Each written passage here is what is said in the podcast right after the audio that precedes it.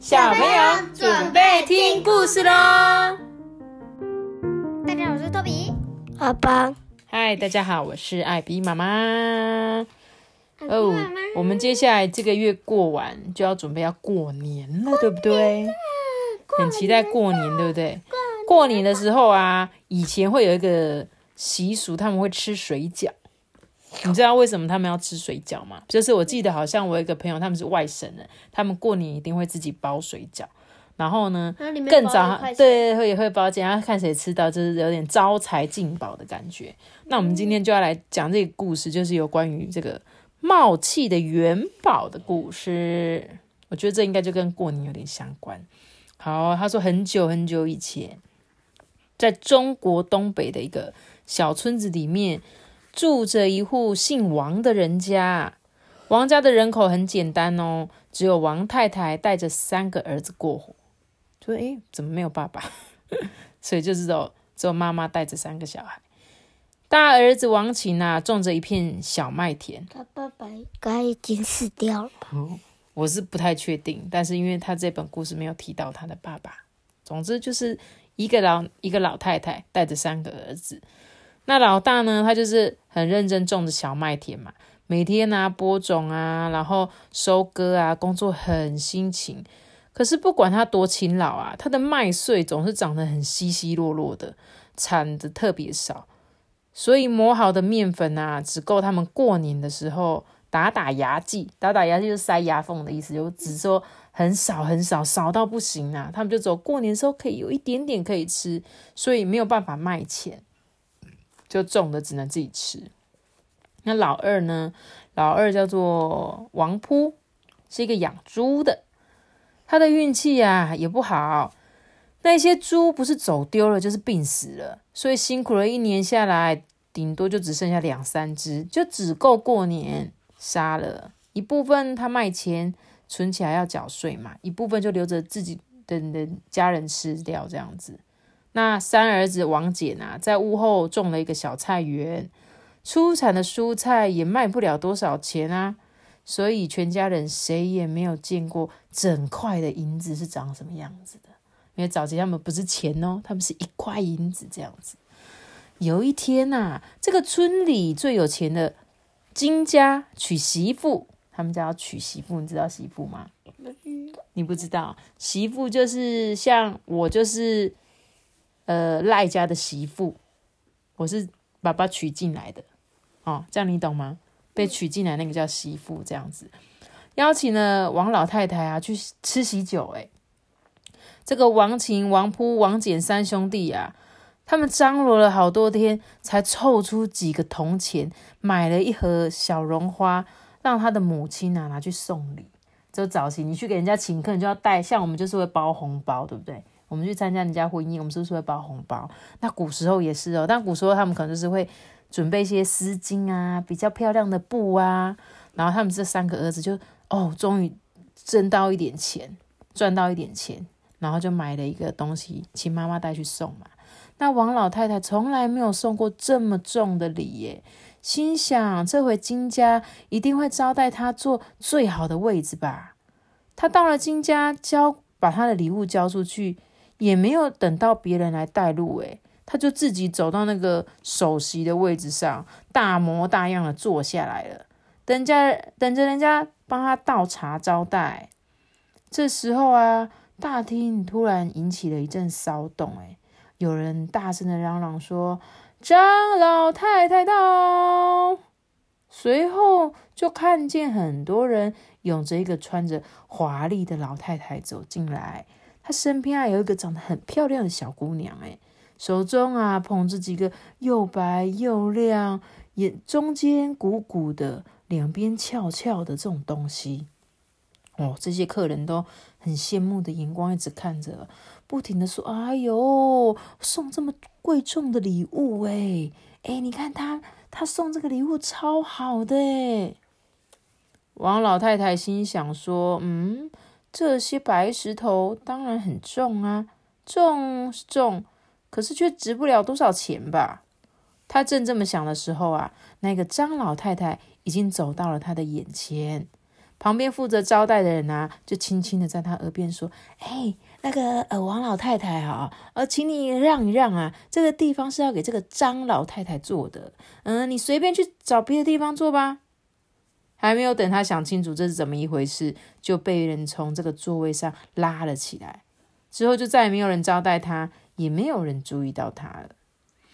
他受到这样子的冷落，觉得心里好难受哦。不知道张老太太送的是什么礼，这么值得主人家的重视诶。于是他就偷偷问他隔壁那个客人说：“哎，那个张老太太送的是什么礼物啊？”他就说：“吼。”你这个土包子，那个叫做元宝，是值钱的元宝诶。啊，他说啊，元宝，元宝是什么东西？是吃的、用的还是玩的啊？可是这个王老太太她不敢再问啊，因为她怕人家会笑她，就是出生在这种贫穷的家庭，见识很少这样。王老太太回家之后啊，就一直闷闷不乐嘛。三个儿子看到妈妈怎么这么不开心，心里就很着急啊，就想出很多花样，想要让他的妈妈开心。诶像王王琴就唱歌啊，啊，王普就学哦学狗叫，让他妈妈笑这样。那王景就讲笑话，也想要让他妈妈笑，可是都没有成功。诶妈妈还是这样皱着眉头，就是。如果王老太太她现在还有一个先生，那她就是王老先生。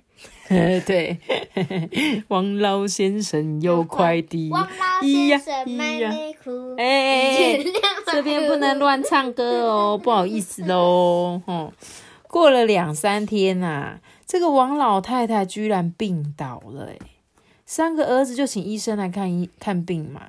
医生就说：“啊，这个老太太她没有什么病，就是有一些烦闷的事情不肯说出来。要是能够解开这个闷结啊，病自然就会好好的。”哇，这三兄弟就想说：“啊，妈妈，我们母亲有什么心事啊？嗯，是不是我们家吃的太不好了？嗯，母亲会不会想吃一些什么好吃的东西呀？”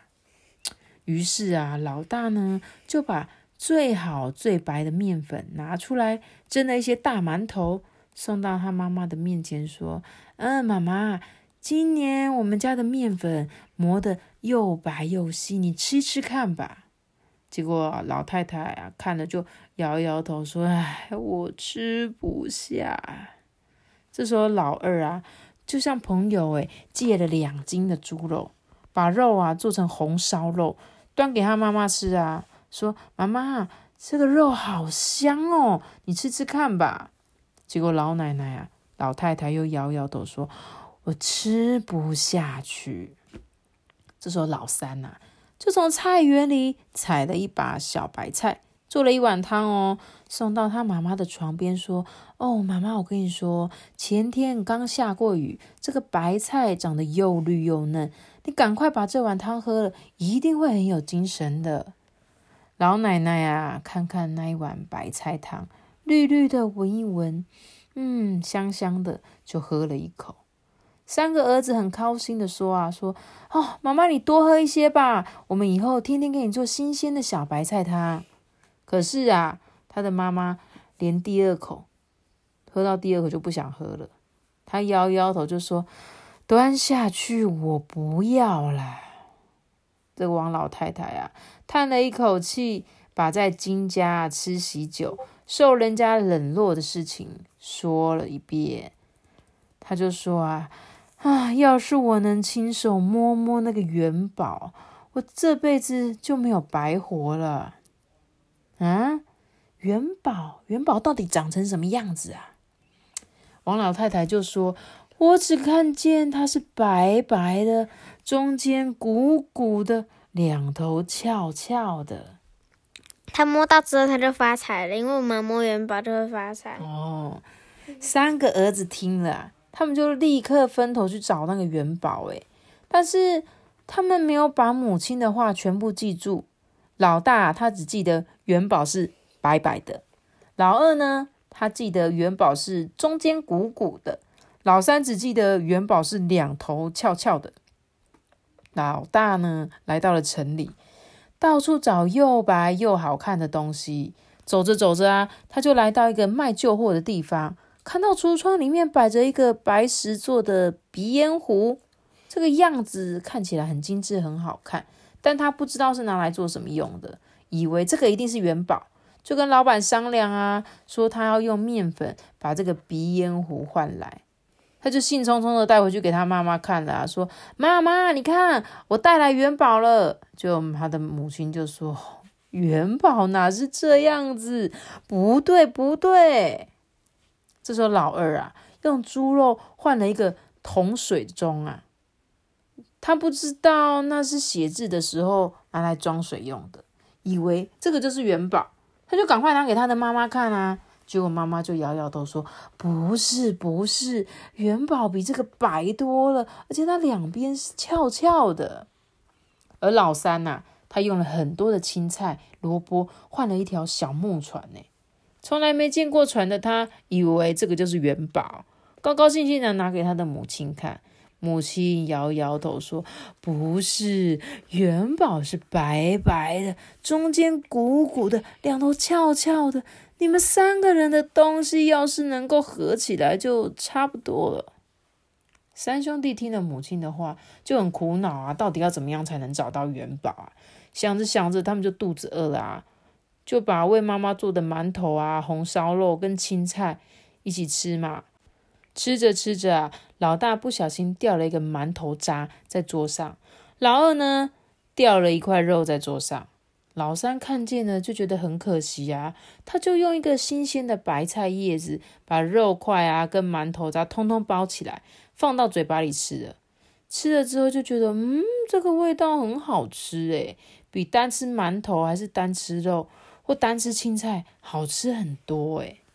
这时候，老大忽然灵机一动啊，说：“梦妈妈说的那种元宝，大概就是三弟发明的这种元宝吧？元宝元宝，发音有一点像诶，只是母亲说的元宝是白白的，两头翘翘的啊！我有办法了。于是啊，三兄弟开始准备包元宝，一个人呢把面。”混合好之后，擀成一片一片薄薄的面皮。有一个人呢，就把猪肉剁碎，再加上一些香料。有一个人就把菜准备好，跟肉泥啊全部都混在一起，就把这些馅料啊一小团一小团的包在这个面皮里，在外面捏几个折，这样就变成白白的，中间鼓鼓的，两头翘翘的元宝啦。他们把这种新食物。放进开水里面煮熟之后，再端给他妈妈吃。诶母亲一看，眼睛立刻亮了起来，连声的说：“你们真的找到元宝啦！元宝就是这个样子。”等他吃了一个之后啊，哦，又连声的赞美说：“太好吃了！原来元宝是可以吃的，我还以为是白石头做的呢。”过了几个月啊。他们国内啊，突然发生了战争。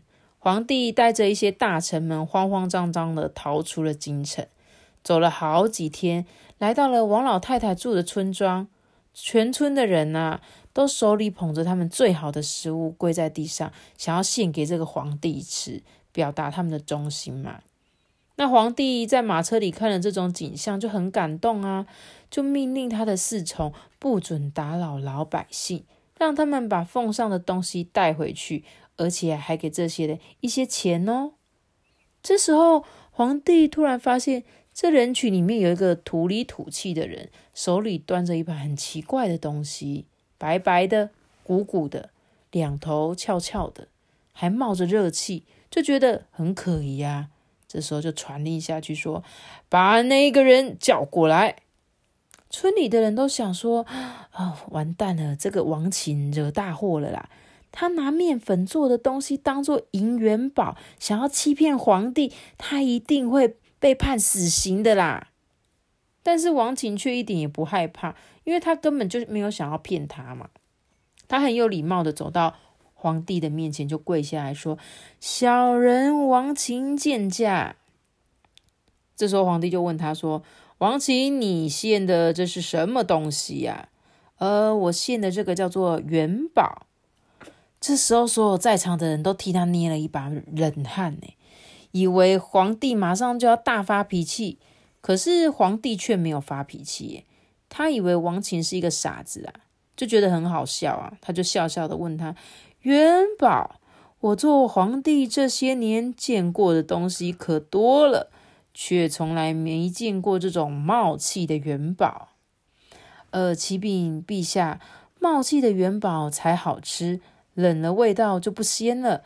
我想皇上走了这么久，一定饿了，所以才赶来献元宝。”皇帝看他献的元宝啊，不但冒气，而且还说可以吃，忍不住就大笑说：“哈，那拿来给我吃吃看吧。”这时候大臣们纷纷上来叩头阻止啊，说：“要是里面下毒了，那就完蛋了啦！皇皇帝啊，你千万不要吃啊！”可是皇帝不听哦，所以这些大臣也没有办法，只好在在旁边这样等着等着，希望啊皇帝不要发生什么事才好。